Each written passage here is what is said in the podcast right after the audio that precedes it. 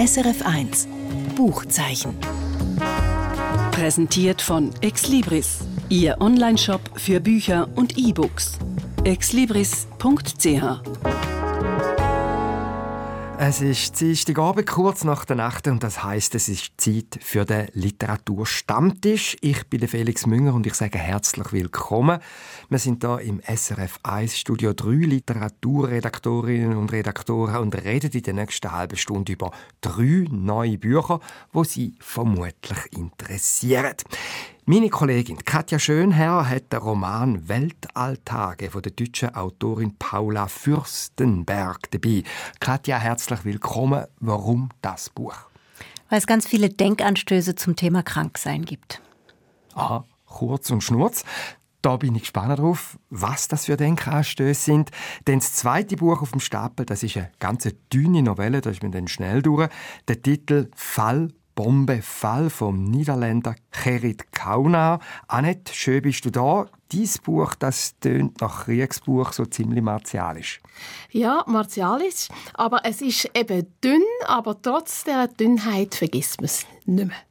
Ein Buch mit Nachhall und zum Schluss habe ich dann für Sie noch einen ganz besonderen Tipp bereit, passend zum Valentinstag, morgen ein Sachbuch, das die Geschichte erforscht. Nicht die Geschichte von den Staaten oder von den Kriegen oder von der Wissenschaft. Nein, es geht um die Geschichte vom Küssen.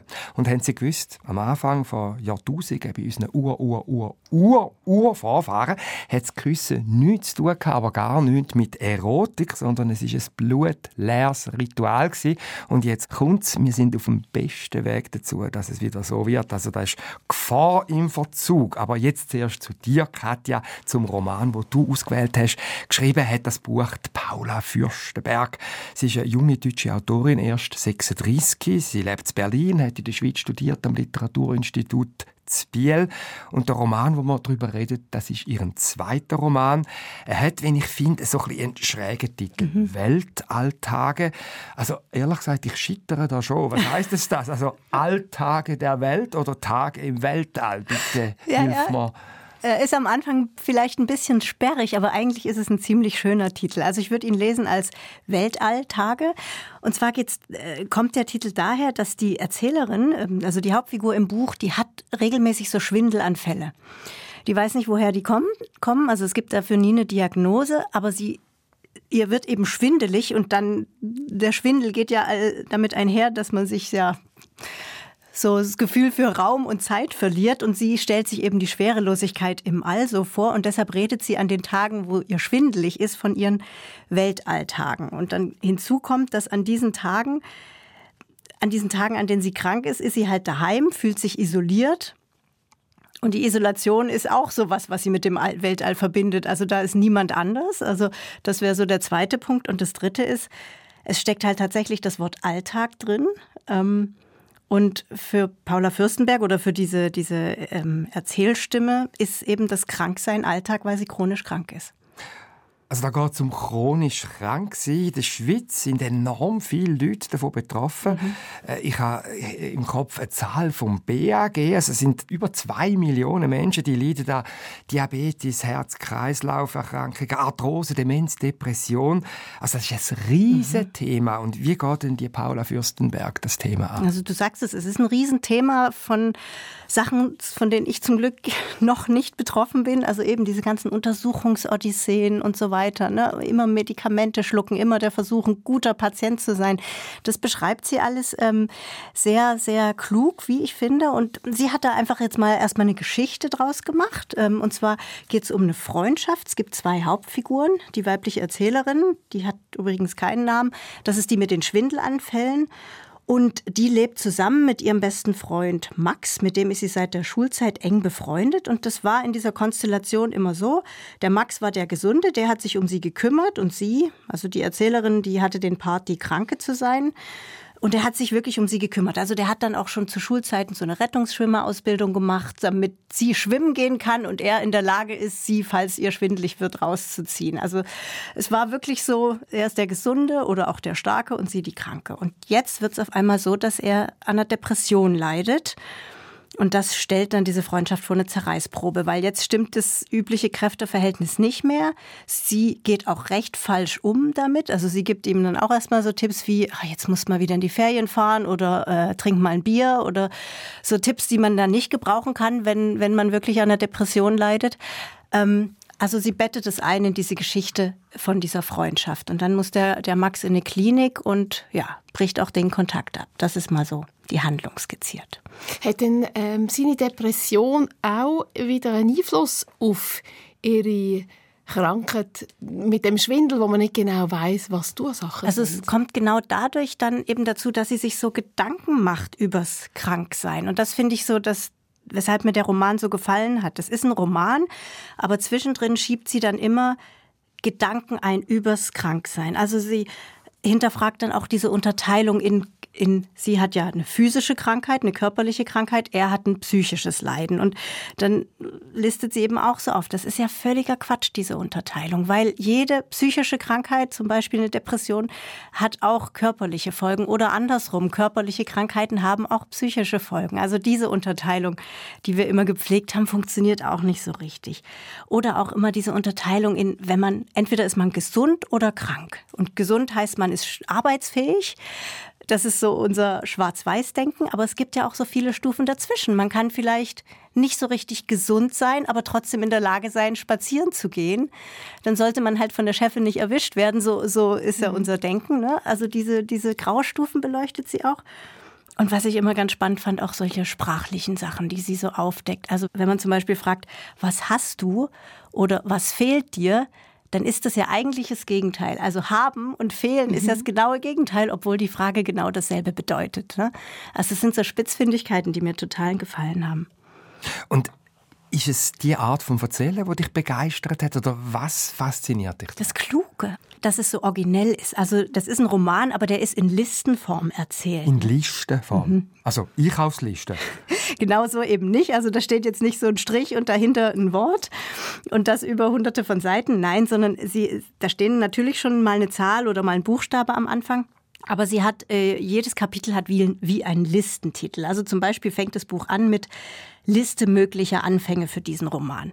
Und dann hat sie verschiedene Absätze geschrieben, die jetzt jeweils der Anfang dieses Romans sein könnten. Und durch diese verschiedenen Anfänge weiß man dann sozusagen schon ganz viel über die Person und wie es weitergeht. Oder dann zwischendrin, als sie mal ganz wütend ist auf ihren Freund, auf den, auf den Max, dann macht sie eben eine Liste mit wütenden Frauen in der Geschichte und schreibt ein paar Sätze zu jeweils diesen wütenden Frauen. Und das hat sie damit bricht sie so ein bisschen aus von der Handlung, äh, schweift auch ein bisschen ab, aber bleibt immer in diesem Krankheitsthema, hat diese Gedanken und dann kommt sie wieder zurück zu ihrer Handlung. 2018 ist das Debüt von der Paula Fürstenberg. Familie der geflügelten Tiger hat das geheißen. Und da geht es um eine junge Frau, die in der DDR aufgewachsen ist, ihren Vater nie kennt hat und wo sie ihn findet, ist er schwer an Krebs erkrankt. Und auch der Sepp-Roman hat eine ganz besondere Form gehabt. Es sind so kurze Protokolle, wo sie die Geschichte von ihrer Figur erzählt. Also man kann sagen, die Paula Fürstenberg, das ist schon eine Literatin, die immer auch wieder gern sehr ungewohnte Formen ausprobiert. Mhm, also, das macht so sich nicht so einfach, ja. ja, ja. Also dann kommt noch hinzu, das äh, habe ich noch gar nicht erwähnt, sie schreibt es auch in Du-Form. Ähm, also sie redet von sich selber, aber um eine Distanz zu sich selber zu schaffen, spricht sie in Du-Form und sagt zu sich, du warst jetzt aber keine gute Freundin äh, dem Max gegenüber und so. Da muss man sich erstmal dran gewöhnen, aber das ist dann auch was Spezielles beim Lesen. Und die Du-Form zieht sie dann durch. Also es ist aus ihrer Perspektive geschrieben, das ganze Buch. Ja, und mit dem Du meint sie aber sich selber. Aber sie spricht sich an, weil sie sozusagen im Zwiegespräch mit sich selber ist, um mal Revue passieren zu lassen, wie geht's ihr mit ihrer Krankheit? Sie ist ja wirklich seit Kindestagen krank. Sie sucht dann auch immer wieder nach Ursachen für, also, also was sie so macht, ist, es gibt äh, die Fachrichtung der Medizinsoziologie. Das ist noch sehr spannend. Also in der Medizinsoziologie sucht man nicht nach individuellen Ursachen, warum jemand krank ist, sondern nach gesellschaftlichen Ursachen. Also ähm, es kommt häufig zu Lungenkrebs, weil viele rauchen, weil viel Tabakwerbung gemacht wird oder so. Also man sucht nach diesen größeren äh, Ursachen. Oder auch Armut senkt die Lebenserwartung enorm um mehrere Jahre. Und solche Sachen sucht sie eben auch, die Erzählerin, in ihrer Geschichte. Wo komme ich her? Was kann auch Auslöser? Wo bin ich sozusagen Teil von einer Tendenz? Und bei ihr war es zum Beispiel so, dass sie auch in recht armen Verhältnissen in Ostdeutschland aufgewachsen ist. Katja, du erzählst sehr begeistert von dem Buch. Du bist Kannst offenbar mich gar nicht bremsen, ne? ja, du bist offenbar sehr fasziniert und zwar so sehr, dass du das Buch auch zum Thema gemacht hast von unserem Podcast Literaturclub 2 mit Buch. Man findet den auf srf1.ch zum Streamen abladen. Ich frisse einen Besen. Du hast ja dort auch für den Podcast mit der Autorin, mit der Paula Fürstenberg geredet. Du hast sie ganz bestimmt auch gefragt, was denn der Grund für sie war, als junge Frau, sich mit dem Thema chronisch krank sein auseinanderzusetzen. Du nichts, was hat sie gesagt? Ja, sie, äh, ihre eigene Erfahrung. Also, ähm, sie leidet auch schon seit sie äh, seit sie Teenager ist, an einer Angststörung und an Depressionen. Also sie weiß, wie das ist, so Odysseen zu machen und vor allem Krankheit in den Alltag einbauen zu müssen und eben nicht immer funktionieren zu können. Das hat sie eigentlich die Erfahrung wie zwei Personen aufgespalten, genau. oder? Die mit Schwindel und die Person. Ja, ich habe eben auch erst gedacht, ich, als ich sie gefragt hat, ob sie jetzt sozusagen die Person mit dem Schwindel ist. Aber nein, sie hat dem männlichen Part ihre Krankheit, die Depression gegeben. Aber für wer ist denn das Buch mehr? Ist es für die Leute, die eher betroffen sind von einer chronischen Krankheit oder die aus dem Umfeld? Also Paula Fürstenberg hat ja gesagt, das ist ein ziemlich harter Satz, aber wahrscheinlich stimmt er. Jeder Gesunde, jeder Gesunde ist ein künftiger Kranker. Okay. ja, aber ich finde, für, für Gesunde ist es ein Augenöffner, glaube ich, weil man wirklich in eine andere Welt eintaucht. Und für Leute, die krank sind, ist es, glaube ich, ein guter Erfahrungsbericht oder eine gute Reflexion der Sachen, die sie selber kennen. Ja, und was für mich noch wichtig wäre, ob es auch einen Lichtblick gibt im Buch. Also, wo man, wenn man das Buch liest, dass man sieht, auch die Figuren, die können mit dem jetzt haben gelernt umgehen. Die, es gibt auch eine Lösung, eine Lösung kommt. Doch, da gibt's einen, doch, da gibt's einen schönen Lichtblick, doch auch zwischen dieser, in dieser Freundschaft, wie die dann gemeinsam Umgang mit den Widrigkeiten der Gesundheit finden. Ja, man will es natürlich selbstverständlich nicht verraten, was es da möglicherweise am Schluss für eine Kurve noch gibt. Paula Fürstenberg, Weltalltage heißt der Roman, rausgekommen in dem Jahr bei Kiepenheuer und Witsch, 320 Seiten und die Angaben sind auf srf1.ch zu finden und eben auch der Podcast Literaturclub 2 mit Buch, wo Katja zu dem Roman gestaltet hat. Dann wechseln wir jetzt das Thema und das Buch und jetzt hast du Anne das Wort. Du hast eine Novelle dabei, also einen kurzen Roman, und zwar vom holländischen Schriftsteller Gerrit Kaunar. Er ist 1923 geboren, 2014 gestorben. Er hat Lyrik geschrieben und einige Prosawerke. Also in den Niederlanden zählt er zu den ganz bekannten Schriftstellerinnen und Schriftstellern. Unter anderem ist dann eben auch die Novelle 1950 rausgekommen mit dem Titel Fall, Bombe, Fall. Die gibt es jetzt zuerst mal auf Deutsch zu lesen. Du hast mir vorher gesagt, das ist eine Entdeckung, die Novelle. Was ist denn so einzigartig daran für dich? Also einzigartig ist, dass man, wenn man das Buch liest, dann spürt man, wie sich das anfühlt, wenn der Krieg näher kommt und einem verschluckt. Mm, und wir haben es vorher von Alltag bei dir, Katja, im Buch. Und da äh, sieht man, wie in einem ganz normalen Alltag der Krieg einbricht und eigentlich ein, ein junger Mensch von 17 einfach über Nacht zu einem Erwachsenen macht, der alles verloren hat. Also es geht um den Zweiten Weltkrieg. Genau, also da, ich kann es jetzt allgemeiner formulieren, weil egal, ob das jetzt der Zweite Weltkrieg ist oder ein Kriegsgeschehen da oder, oder Covid-Krise, es kann manchmal etwas kommen, was man nicht erwartet, wo einfach alles verändert, von heute auf morgen. Und wo man nicht wie abwehren kann und wo man dann muss irgendwie lernen damit umgehen und in dem Buch wird das so unglaublich gut beschrieben. Also in Niederlanden ist das so gewesen, äh, am 10. Mai haben die Deutschen Niederlande überfallen. Dann hat es noch fünf Tage äh, ungefähr gedauert, bis dann Niederlande kapituliert hat. Also 1940? Genau. Und in diesem Rahmen spielt eben das Buch in diesen paar Tagen. Und die junge Hauptfigur von 17, der Karel, der beobachtet, ja, wie die Truppen näher kommen, äh, wie es immer brenzliger wird, wie man denkt, ja, ja, Augen zu, das kommt dann schon gut. Äh, wir tun jetzt auch die Waffen rüsten und die Engländer werden uns dann schon helfen und so. Aber eben, äh, die, die Hilfe in dem Sinn ist dann eben nicht in Sicht. Und eben das Näherrücken. Und wie der junge Mensch eigentlich im Erwachsenwerden darauf fiebert, entweder selber zur Waffe zu greifen, endlich soll etwas gehen. Und auch wenn Bomben fallen. Darum heißt das Buch auch Fall, Bombe, Fall. Weil er sehnt sich fast schon ein Kriegsgeschehen herbei, dass, dass endlich etwas in den lahmen Alltag, den er sonst hat, äh, einfällt und äh, verändert. Und dann hat man so den jungen Mensch, der einerseits vom Krieg fiebrig wird, andererseits an Tod und Zerstörung, denkt, äh, äh, Angst muss aushalten und, und gleichzeitig im Erwachsenwerden begriffen ist, also mit hormonell, mit dem Gefühl und der ersten Liebe und so. Und das konzentriert eben so auf fünf Tage auf 116 Seiten. Und das ist unglaublich eindringlich.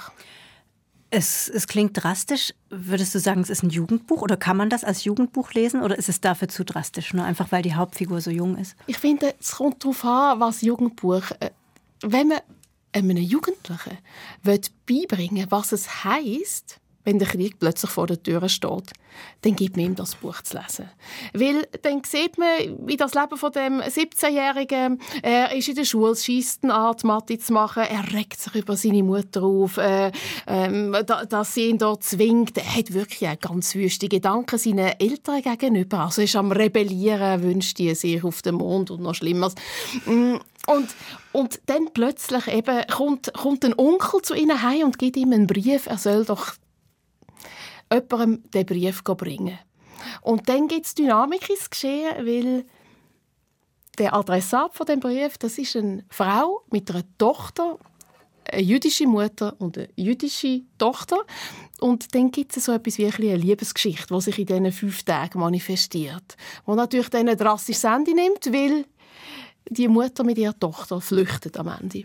Also es ist ein Kriegsbuch, aber es ist gleichzeitig auch ein typischer Coming-of-Age-Roman. Also der hat das alles auch drin, was Elena Fischer oder Benedikt Wells oder Wolfgang Herrndorf, Angela Lehner, ihr aktueller Roman drin haben. Jetzt ist das 74 Jahre alt, die Geschichte über den jugendlichen Karel Ruiz. Ähm, wie gut ist das Buch gealtert? Also sehr gut. Es, weil es so in einer direkten Sprache ist, so radikal, brutal, ehrlich. Oder? Die, die, der junge Mensch, wie er zeigt, was in seinem Kopf und in seinem Herz vorgeht.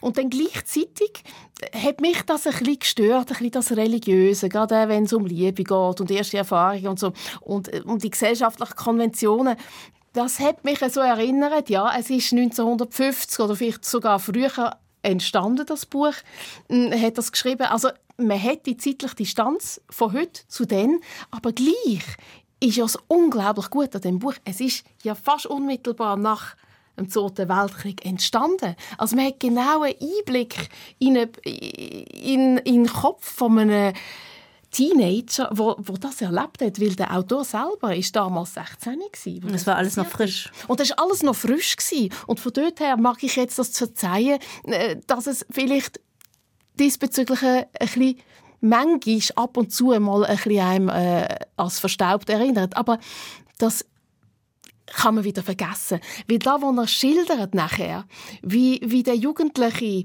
nachher konfrontiert wird mit dem Verlust. Und ich möchte das nicht wieder äh, ausdeutschen, weil man muss einfach die 16, 116 Seiten lesen. Oder das, das, das ist dann so konkret und, und zeigt einem so sehr, was Krieg bedeutet, dass man es eben darum erst recht einem Jugendlichen zu lesen geben dass man kapiert, wegen dem muss man einfach verhindern, dass es so weit kommt. Sag jetzt mal noch geschwind, wie bist du denn überhaupt auf den gekommen? Also die Niederlande, auch die äh, flämische Literatur aus Belgien, ist Gastland an der Buchmesse zu Leipzig, der Frühling. Da sind ja ganz ein Haufen Bücher jetzt rausgekommen oder kommen noch in verschiedenen Verlagen, auf, in deutscher Übersetzung. Ist das jetzt einfach ein Zufallstreffer? Ja, ich habe natürlich wegen der Leipziger Buch Buchmesse ein bisschen mehr den Fokus gelegt auf die niederländische Literatur. Und bei den äußerst gewundert geworden, wenn man mir so als Herz leidet, eine Wiederentdeckung, hey, das muss man gelesen haben und ich habe von dem noch nie gehört. Und dann habe ich das angeschaut und, und bin so... Äh, ja, begeistert. Also dank, ich bin ja so froh, dass es die Institution von einem Gastland gibt, weil das ermöglicht ja, dass dann Bücher wieder entdeckt werden und übersetzt werden. Und so gesehen bin ich also sehr dankbar. Fall, Bombe, Fall, das ist also der Titel. Der Autor heißt Gerrit Kauna. Der schreibt sich Gerrit Kauvenar. Und das kann man auch nachschauen, wenn man das genau schreibt, auf srf1.ch. 125 Seiten hat die Novelle und sie ist in der Übersetzung aus dem Niederländischen vom Gregor Seferens rausgekommen bei CH Beck. Annette König, Katja Schönherr, herzlichen Dank. Danke dir. Danke auch, Felix. Und zum Schluss habe ich für Sie noch einen Tipp parat zu einem ganz besonderen Sachbuch, das ich mit enormem Vergnügen gelesen habe. Es hat den simplen Titel Küssen und im Untertitel heißt es eine berührende Kommunikationsart. Geschrieben hat es der deutsche Kommunikationswissenschaftler Hector Harkötter. Ja, und es passt absolut perfekt zum Valentinstag. Morgen in dem Sachbuch unternimmt nämlich der Hector Harkötter einen Streifzug durch die Geschichte. Es geht um die Geschichte vom Küssen. Und da sind wir schon mittendrin im Überraschenden von dem Buch, weil das Küssen ist nicht, wenn ich immer gedacht habe, ursprünglich eine Form von mehr oder weniger zurückhaltender Erotik gewesen, sondern lange Zeit ist das Küssen einfach ein Ritual gewesen, wo Menschen miteinander sich zum Beispiel begrüßt haben. Das ist im alten Persien so der Fall gewesen, vor Jahrtausenden und auch die Griechinnen und Griechen in der Antike, die haben also vor allem rituell geküsst. Also da ist es sehr sachlich her und zugegangen und bei den Römern ist es dann, liest man beim Hector Haarkötter ganz anders gewesen. Da hat man also am Teufel ein Ohr ab, umgeknutscht. Dann ist das Mittelalter gekommen. Die Kille, die hat das Küssen unter die Fuchtel genommen und dann ist es ungemütlich geworden für all die, die gern küssend umgemacht haben, weil das hat einfach als zu fleischlich gegolten, wenn überhaupt hat man noch dürfen einem Papst Füße küssen. Und die Antikushaltung haben dann, auch das liest man in diesem Streifzug durch Geschichte, die grossen atheistischen Denker von der Neuzeit, wie zum Beispiel der Voltaire, übernommen. Sie haben das Küssen abgelehnt, weil es schlicht und einfach unhygienisch ist. Also wenn man sich da abschlägt, dann übertreibt man Pest und Cholera. Und erst mit dem Aufkommen vom Kino Ende vom 19. Jahrhundert hat das massiv geändert. Da hat man nämlich das Küssen inszeniert, manchmal über eine halbe Minute lang und noch länger. Und da hat man nachher können die Kinosäle fühlen. Es hat Diskussionen und auch Skandal gegeben. Und ein besonders witziges Kapitel sind dann auch im 20. Jahrhundert die Bruderküsse von der kommunistischen Führer. Also legendär ist immer noch der DDR-Staatschef Erich Honecker und der Sowjetführer Leonid Brezhnev wo sich da abgeküsst haben. Und da habe ich immer wegschauen. Und wenn man da auch liest, oft war auch der Fidel Castro, der kommunistische Führer von Kuba, der soll das dermaßen groß haben, dass wenn er einen kommunistischen Verbündeten getroffen hat, hat er immer zuerst eine fette Zigarre ins Maul genommen, dass er ja nicht müssen küssen. Und heute, im Zeitalter von Pornos, liest man auch in dem Buch, ist leider der Kuss eine starke Defensive geraten. Und zwar darum, weil er einfach zu trivial geworden ist. Auch das kann man also dem Buch entnehmen. Es kommt Menschen oft einfach nicht mehr in den Sinn, sich einen Kuss zu geben und sich so, ohne etwas zu sagen, zu zeigen, dass man sich gerne hat. Also küssen Sie nach Herzenslust, das tut gut, das sagt der Herr Professor. Und wenn er das sagt, ist das ganz bestimmt so. Hector Hakötter ist der Autor von dem witzigen und kenntnisreichen Sachbuch Küssen, eine berührende Kommunikationsart, 228 Seiten, rausgekommen bei S. Fischer. Alle Angaben zu den Büchern vom Literaturstammtisch gibt es wie immer auf srf1.ch beim Link zum Buchzeichen. Ich bin Felix Münger und auf SRF 1 versammelt sich der Literaturstammtisch in einer Woche wieder am Dienstagabend nach der 8., wenn es wieder heisst. SRF 1 Buchzeichen. Präsentiert von Exlibris, Ihr Onlineshop für Bücher und E-Books. exlibris.ch